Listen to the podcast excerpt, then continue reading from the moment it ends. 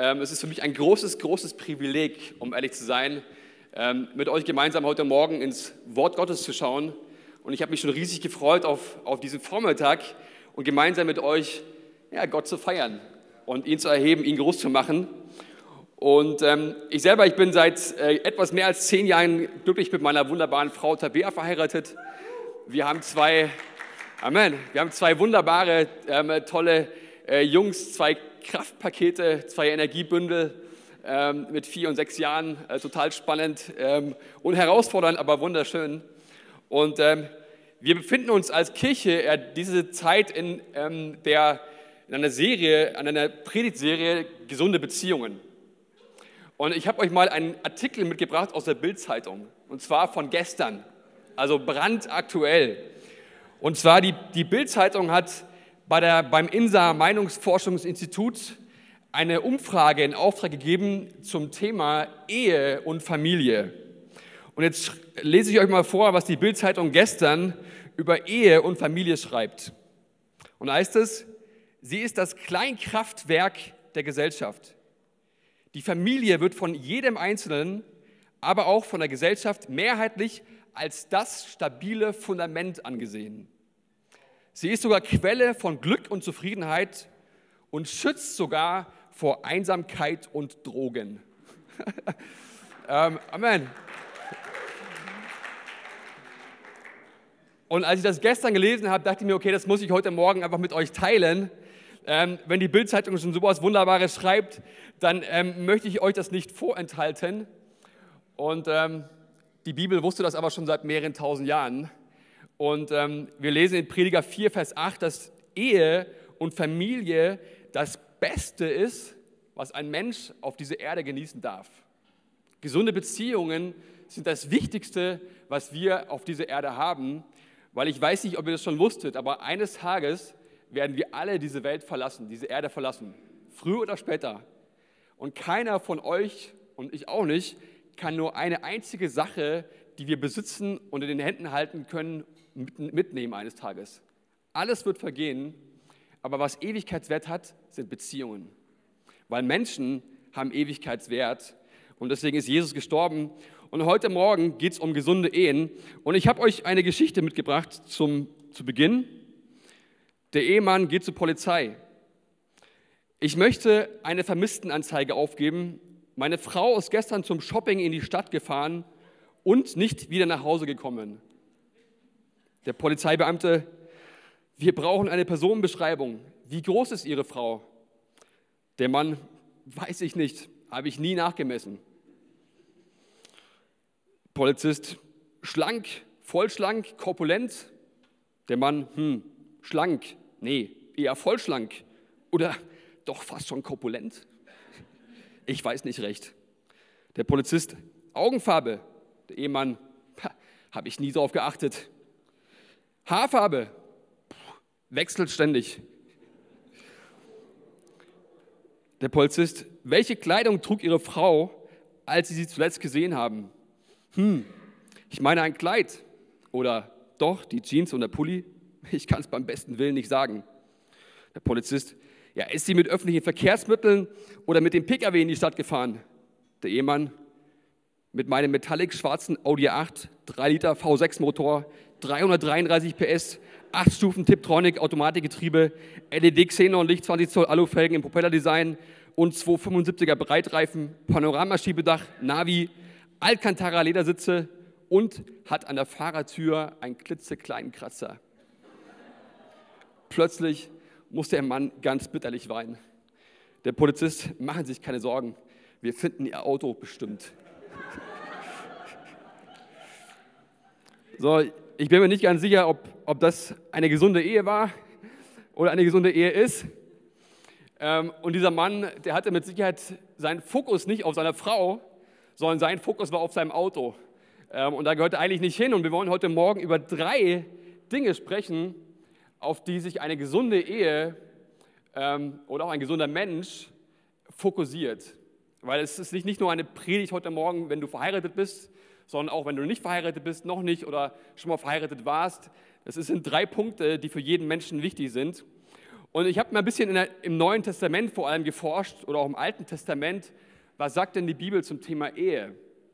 Und ich finde es ganz interessant, dass die meisten Bibelstellen im Neuen Testament von einem Menschen geschrieben wurden über Ehe, der selber nie verheiratet war. Das ist unser liebster Apostel Paulus. Er hat sehr, sehr viel zum Thema Ehe zu sagen gehabt. Und um ehrlich zu sein, wenn man sich mal genau anschaut, dann muss man ganz klar sagen, Paulus hat den Unverheirateten dazu geraten, nicht zu heiraten. Als ähm, heiratswilliger junger Mann bin ich da relativ schnell drüber hinweg und wollte da gar nicht groß darauf eingehen. Aber Paulus schreibt nicht aus eigener Erfahrung, sondern er schreibt inspiriert durch den Heiligen Geist und rät Unverheirateten und Witwen nicht zu heiraten. Ähm, 1. Korinther 7, Vers 8, ich beweise es euch. Ich sage aber den Unverheirateten und Witwen, es ist gut, wenn sie bleiben, wie auch ich. Also Single. An einer anderen Stelle heißt es, es ist gut zu heiraten, aber es ist besser, nicht zu heiraten. Ja, krass, oder? Äh, also vielleicht sitzt du hier und denkst, okay, ich bin schon verheiratet, für mich schon vorbei. Ähm, und um ehrlich zu sein, ähm, finde ich das eine, eine, eine spannende Frage, warum die Bibel uns eigentlich sagt, warum wir nicht heiraten sollen.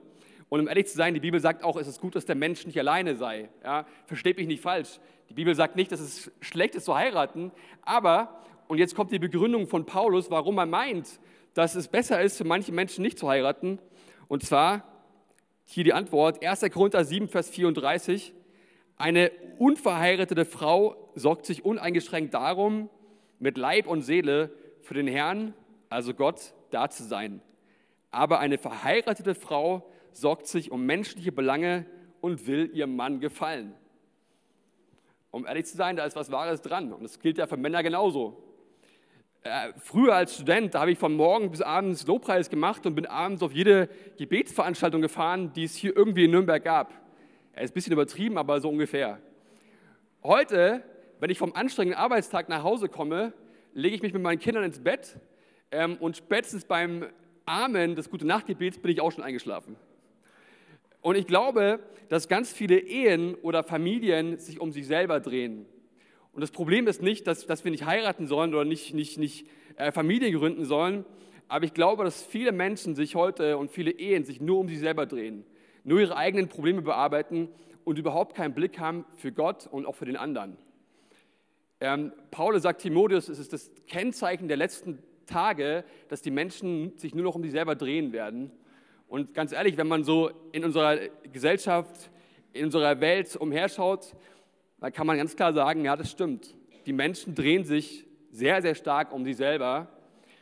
Und heute Morgen geht es darum, um welche Dinge sollen wir uns denn drehen? Weil Heirat ist nicht schlecht, aber wenn wir heiraten und dann nur noch um uns unsere eigenen Probleme drehen, dann wäre es sehr, sehr schade. Jesus sagt in Matthäus 6, Vers 33, Trachtet aber zuerst nach dem Reich Gottes und seiner Gerechtigkeit und dies alles wird euch hinzugefügt werden. Und mit dies alles sind so diese menschlichen Sorgen gemeint, die Paulus auch im 1. Korinther 7 erwähnt, um die sich ja, die Verheirateten halt oft, oft drehen. Versteht mich nicht falsch, ja. Ähm, wir haben auch eine Familie mit Kindern, ja, da, da gibt es ganz viele Dinge, um die muss man sich drehen. Ja. Wir müssen sicherstellen, dass genug zu essen auf dem Tisch ist. Ähm, wir lieben unsere Kinder von ganzem Herzen und äh, es gibt Dinge, um die, die dürfen wir uns kümmern. Es ist ein Privileg von Gott, verheiratet zu sein und Kinder haben zu dürfen. Aber es wäre sehr, sehr schade, wenn wir uns als Familie nur um uns selber drehen, nur um unsere Probleme. Und genau das ist das, was wir ja nicht wollen. Und deswegen ist es so wichtig, eine gesunde Ehe ist immer auf Gott ausgerichtet. Eine gesunde Ehe hat immer Gott im Mittelpunkt. Nicht die eigenen Probleme, sondern immer Gott im Mittelpunkt. Es geht um ihn, es geht darum, um ihm zu gefallen, ihm Ehre zu geben. Und um ehrlich zu sein, jede Familie braucht Gott. Jede Familie braucht Gott. Wir kommen an unsere Grenzen, aber Gott gibt uns Vergebung, er schenkt uns neue Liebe und er schenkt uns neue Hoffnung. Und diese Dinge, die brauchen wir. Und die braucht jede Familie. Und deswegen ist der erste Punkt ähm, für heute Morgen, wir brauchen Gott in unseren Ehen, wir brauchen Gott in unseren Beziehungen, wir brauchen Gott in unserem Leben. Ohne ihn ist alles vergeben. Aber mit ihm macht es richtig Spaß. Und deswegen glaube ich auch, in Summe, ich bin total glücklich verheiratet, aber meine Frau ist nicht mein Lebensglück. Mein Lebensglück hat einen Namen, dieser Name ist Jesus. Und ich glaube, es ist wichtig, dass wir als Familien daran festhalten, wir brauchen Jesus in unseren Familien, wir brauchen ihn und wir wollen uns auf ihn ausrichten. Er ist der Geber aller guten Gaben und äh, ihm wollen wir dienen mit allem, was wir haben. Und der zweite Punkt ist, eine gesunde Ehe ist auf andere ausgerichtet. Eine gesunde Ehe ist auf andere ausgerichtet. Ich glaube, wenn der, der ursprüngliche Auftrag Gottes an uns auch als Menschen heißt, dass wir sein Reich bauen sollen und nach seiner Gerechtigkeit suchen sollen, wie könnte dann eine Ehe existieren ohne eine Vision? Und ich muss ehrlich sagen, eines der stärksten Dinge, die ich in meinem Leben oder die wir als Ehepaar auch in, unserem, in unserer Ehe auch erlebt haben, war, als wir ein Ehepaar getroffen haben, die uns dabei geholfen haben, eine Vision für unser Leben zu entwickeln, für unsere Ehe zu entwickeln. Und äh, meine Frau und ich, wir haben ein paar Jahre am, am Bodensee gelebt und haben dort ein Paar kennengelernt, ein Ehepaar, die machen Eheberatungen. Und die haben uns geholfen, mit Gottes Hilfe eine Vision für unser Leben zu entwickeln. Wir haben ein paar Abende uns hingesetzt, meine Frau und ich, und haben überlegt, okay, wie können wir mit dem, was wir haben, anderen Menschen dienen? Wie können wir einen Unterschied machen im Leben anderer Menschen durch unser Leben? Wie können wir ein Segen sein für andere durch das, was Gott uns bereits geschenkt hat, durch unsere Persönlichkeit, durch unsere Ehe? Und das hat unsere Ehe total, ich würde mal sagen, revolutioniert und gestärkt. Vor knapp fünf Jahren haben wir uns hingesetzt und haben, ein Bild aufgemalt, wie unsere Ehe aus, ausschauen kann mit Gottes Hilfe in, in, fünf Jahren. Und ich kann heute sagen, dass nach, nach fast fünf Jahren hat Gott fast alles uns geschenkt, was wir damals auch uns erträumt haben, wie wir einen Unterschied machen können in, in, in unserem Umfeld. Und es hat uns total geholfen. Und wir merken auch so in der, in der Eheberatung, wenn wir andere Ehepaare oder andere Paare beraten, Viele haben gar keine Ahnung, was eigentlich ihr Ziel und ihr Auftrag ist von Gott für diese Welt. das ist super schade, weil ich glaube, dass Gott mit jedem von uns einen ganz, ganz spezifischen Auftrag hat und dass Gott mit jedem von uns was Wunderbares tun möchte, tun kann und tun möchte. Und deswegen ist wichtig, dass wir entsprechenden Fokus haben. In Sprüche 29, Vers 18, da heißt es, wenn das Volk keine Vision hat, dann geht es zugrunde. Das ist ein hartes Wort. Wenn das Volk keine Vision hat, dann geht es zugrunde. Und ich glaube, es gilt auch für jedes Menschenleben oder auch für jede Ehe, ähm, für jede Organisation. Wenn eine Firma keine Vision hat, dann werden sie auf, auf, auf Dauer nicht bestehen können. Und auch eine gesunde Ehe hat eine Vision für ihr Leben oder für ihre Ehe. Eine, eine, eine gesunde Ehe ist auf andere fokussiert. Und meine Frau und ich, wir haben uns damals hingesetzt und ein ganz, ganz großer Bestandteil unserer Vision ist es, wir wollen armen Kindern helfen. Wir wollen, für, wir wollen, ein, wir wollen was bauen, was armen Kindern hilft. Und ähm, wir sind bereit, dafür Opfer zu bringen. Wir haben da ein totales Herz dafür. Das kann bei jemand anders was ganz anderes sein. Aber ein, eine zentrale Botschaft und ein zentraler Teil der Vision unserer Ehe ist es, armen Kindern zu helfen. Und mit arm meine ich wirklich arm, also mit Kindern, die gar nichts haben und im Endeffekt am Hungertuch nagen. Und was, was wir tun, ist, wir unterstützen Kinder, indem sie Bildung bekommen, indem sie medizinisch versorgt werden, indem sie mit Nahrungsmitteln versorgt werden, aber vor allem, indem sie in einem Umfeld aufwachsen können, wo sie Jesus persönlich als ihren Freund und Erretter kennenlernen. Das ist unsere Vision für, für unsere Ehe. Vielleicht sitzt du hier und hast was ganz anderes auf dem Herz mit deinem Ehepartner oder auch für dich persönlich. Es kann was ganz anderes sein. Es geht gar nicht darum, ähm, um unsere Vision, aber das ist das, was uns antreibt und uns zutiefst glücklich macht, wenn wir darüber nachdenken, welche Chancen uns Gott schenkt, Gutes zu tun im Leben. Und ja, ich glaube, dass jede Ehe dadurch enorm gesegnet werden wird und jede Beziehung und jeder Mensch, wenn wir uns ausstrecken danach, was ist Gottes Vision und Gottes Plan für mein Leben.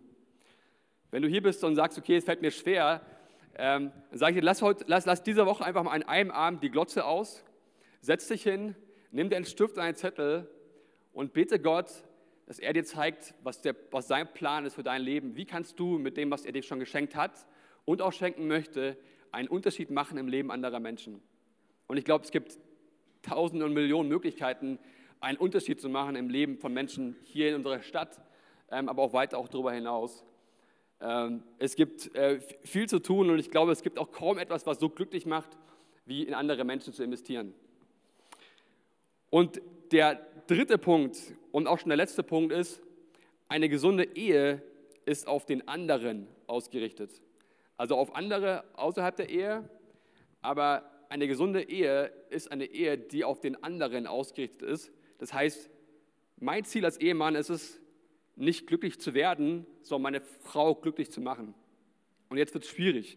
Und die Geschichte von, von dem ähm, Ehepaar, wo sie shoppen geht und er sein Auto liebt, geht weiter. Ähm, sie kommt nach Hause, Schatz, das Auto ist kaputt. er völlig fertig mit den Nerven, erwartet schon das Schlimmste. Sie, es hat Wasser im Vergaser. Er total erleichtert, ja, okay, nur Wasser im Vergaser. Er antwortet, Schatz, Du weißt doch überhaupt nicht, was ein Vergaser überhaupt ist. Ich werde mir das mal anschauen. Wo ist das Auto? Sie im Swimmingpool. Also diese Frau hilft ihrem Mann definitiv dabei, seinen Fokus nicht zu sehr auf den irdischen Dingen zu behalten und zu haften. Ähm, Im Swimmingpool. Philippa 2, Vers 3 und 4, da heißt es, seid bescheiden und achtet den anderen mehr als euch selbst. Denkt nicht an euren eigenen Vorteil. Jeder von euch soll das Wohl des anderen im Auge behalten. Ich lese nochmal vor. Seid bescheiden und achtet den anderen mehr als euch selbst. Denkt nicht an euren eigenen Vorteil. Jeder von euch soll das Wohl des anderen im Auge haben. Und das wird richtig kompliziert. Und mal ganz ehrlich, dafür brauchen wir Gott. Das schaffen wir nicht alleine aus eigener Kraft. Und ich kann mich noch erinnern, wie wir unser erstes Kind bekommen haben. Das war total schön, aber auch total viel Arbeit. Ähm, wenn so ein Baby auf die Welt kommt, ja, es macht ständig die Windel voll, äh, es schreit viel. Also ich glaube, wir haben noch Glück gehabt. Ja. Ähm, bei uns war es gar nicht so schlimm, aber Kinder machen richtig viel Arbeit, vor allem wenn sie ganz klein sind. Und das Krasse ist, dass man eigentlich trotzdem sich komplett hingibt, einfach weil man sein eigenes Baby so sehr liebt, dass es einem egal ist, ob die Nächte kurz sind und die, die zehnte Windel schon gewechselt ist. Und äh, wir haben Winterkinder, das heißt, du ziehst sie dann im Winter an, ja, ähm, brauchst eine halbe Stunde bis Stunde, bis sie angezogen sind.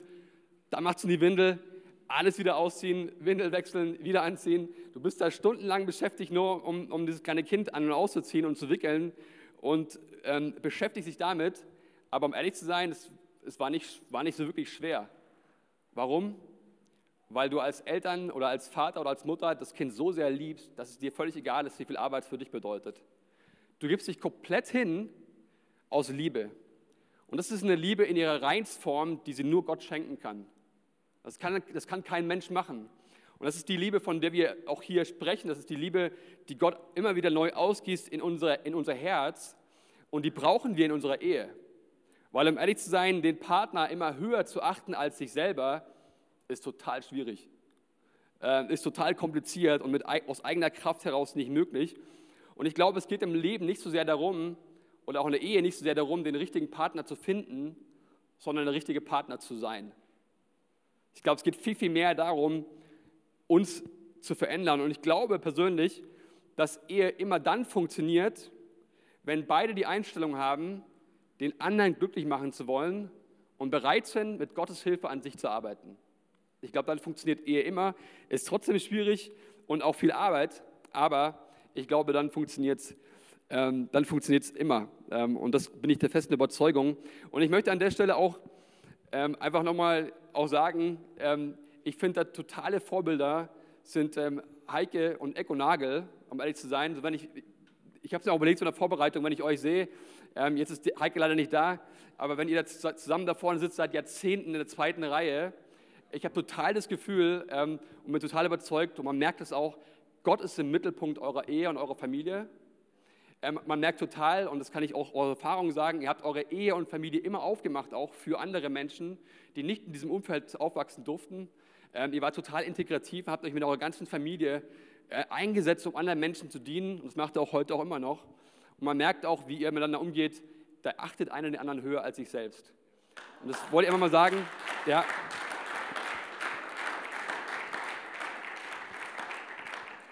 Und ich glaube, es ist total wertvoll, ähm, auch da Vorbilder zu haben, auch, wo wir auch aufschauen können, weil Ehe ist nicht immer einfach, Familie ist nicht immer einfach, da passiert auch viel Schiffbruch. Keiner von uns ist einfach, wir machen alle Fehler und ähm, ja, keiner von uns ist perfekt, aber wir haben einen großen Gott, der uns hilft. Und ihm ist gegeben alle Macht im Himmel und auf Erden. Und er ist derjenige, der sich um unsere Ehen kümmert. Ehe ist keine menschliche Erfindung, Ehe ist ein göttliches Geschenk. Und äh, er, er hilft uns dabei, unsere Ehen zu gestalten. Er schenkt uns immer wieder neue Hoffnung. Er schenkt uns neue Kraft, neue Liebe für den anderen. Und ich glaube von ganzem Herzen dafür, dass Ehe angefochten ist in unserer Gesellschaft. Ähm, Ehe erfährt viel Gegenwind, aber Gott gibt uns Wind von hinten. Und ich habe einfach so heute Morgen auch so ein Gefühl, ähm, auch so auf dem Herzen auch, lasst uns gemeinsam auch für unsere Ehen beten, auch unsere Ehen hier in unserer Kirche, die Ehen in unserer Stadt, weil wie die Bildzeitung sagt, die Ehe und Familie ist das Kleinkraftwerk unserer Gesellschaft. Und das sagt die Bibel auch, ja? nicht nur die Bildzeitung. Äh, die ist jetzt erst zu dem Entschluss gekommen oder zu der Überzeugung, aber die Bibel sagt schon länger. Ähm, lasst uns wirklich, lasst uns mal gemeinsam die Augen schließen. Das Worship-Team kann schon nach vorne kommen.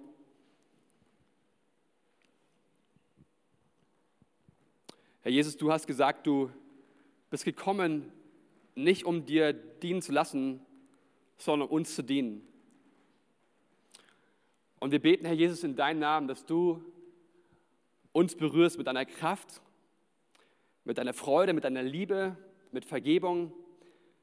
Jesus, du bist alles, was wir brauchen. Alles Gute kommt von dir. Und wir danken dir von ganzem Herzen dafür, dass du uns segnest und gesegnet hast. Und wir wollen wirklich Ehen bauen, die ein Kleinkraftwerk sind in unserer Gesellschaft. Wir wollen Beziehungen bauen, die Leben verändern. Wir danken dir, Jesus, dafür, dass du heute Morgen da bist. Wir schätzen dich wert, Heiliger Geist, dass du hier bist, dass du uns berührst. Und du siehst alles, was schon war, du siehst das alles, was heute ist und du weißt auch alles, was kommt. Und du liebst uns. Du verurteilst uns nicht, sondern du bist gnädig, Jesus. Du schenkst neue Liebe. Du schenkst Vergebung. Und wir sprechen jetzt, Jesus, deinen Sieg aus über unseren Ehen und Familien. Wir danken dir, dass, du unsere Kinder in deiner Hand hast. Wir brauchen uns vor nichts und niemanden zu fürchten, weil du für uns bist, weil du mit uns bist und mit dir und durch dich sind wir mehr als Überwinder. Wir danken dir von ganzem Herzen. Du bist der Herr aller Herren. Du bist der König aller Könige. Und wenn das vielleicht aktuell gar nicht so aussieht in unserer Welt, aber es wird kommen und es ist schon bald der Fall. Da wird sich jedes Knie beugen müssen und jede Zunge bekennen müssen, dass Jesus der Herr ist. Er allein. Du regierst, Jesus. Danke dafür, dass du heute Morgen hier bist. Wir laden dich ein, Geist Gottes, komm in unsere Ehen. Komm und erfülle uns mit deiner Liebe. Erfülle uns mit Vergebung. Mach uns neu. Jesus, da wo Dinge kaputt gegangen sind, die halten wir dir hin, Jesus. Und wir sprechen Vergebung aus, Jesus, weil du uns vergeben hast. Wir nehmen deine Vergebung in Anspruch und glauben, Jesus, dass du Neues machst. Du machst Neues, Jesus. Du bist gut, du bleibst gut. Wir lieben dich von ganzem Herzen. Wir strecken uns aus nach dir, Jesus. Mehr von dir. Mehr von dir. Jesus, du bist König aller Könige. Wir danken dich von deinem Namen. Wir danken dir dafür, dass du uns liebst immer lieben wirst, dass nichts dir unmöglich ist, Jesus. Und dass uns nichts und niemand von deiner Liebe trennen kann und wird. Und wir beten heute Morgen, Jesus, in deinem Namen. Komm und erfülle uns mit deiner Liebe. Komm, Geist Gottes. Lass uns sehen, wie du über uns denkst und wie du uns siehst. Wir danken dir für unsere Ehen hier in dieser Church, in dieser Kirche. Wir danken dir für die Ehen und Familien in unserer Stadt. Wir stellen sie unter deinen Schutz und deinen Segen. Keine Macht der Finsternis soll Anrecht haben und hat ein Anrecht auf Familie und Ehe. Jesus, wir, wir, wir kommen vor deinen Thron und beten, Jesus.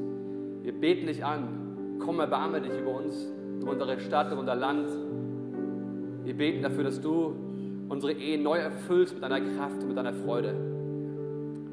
Jesus, wir preisen dich. Danke, Halleluja. Du bist gut. Dir gebührt alle Ehre. Zu dir strecken wir uns aus. Halleluja. Schenk uns Visionen für unser Leben und für unsere Stadt, für die Menschen um uns herum. Lass uns Familien bauen, Ehen bauen, Beziehungen bauen, die Menschen verändern, weil sie dich erleben. Jesus, wir wollen erleben, wie du bist, Jesus. Komm und erfülle uns mit deinem Heiligen Geist, mit deiner Kraft und Liebe. Danke, Jesus. Halleluja.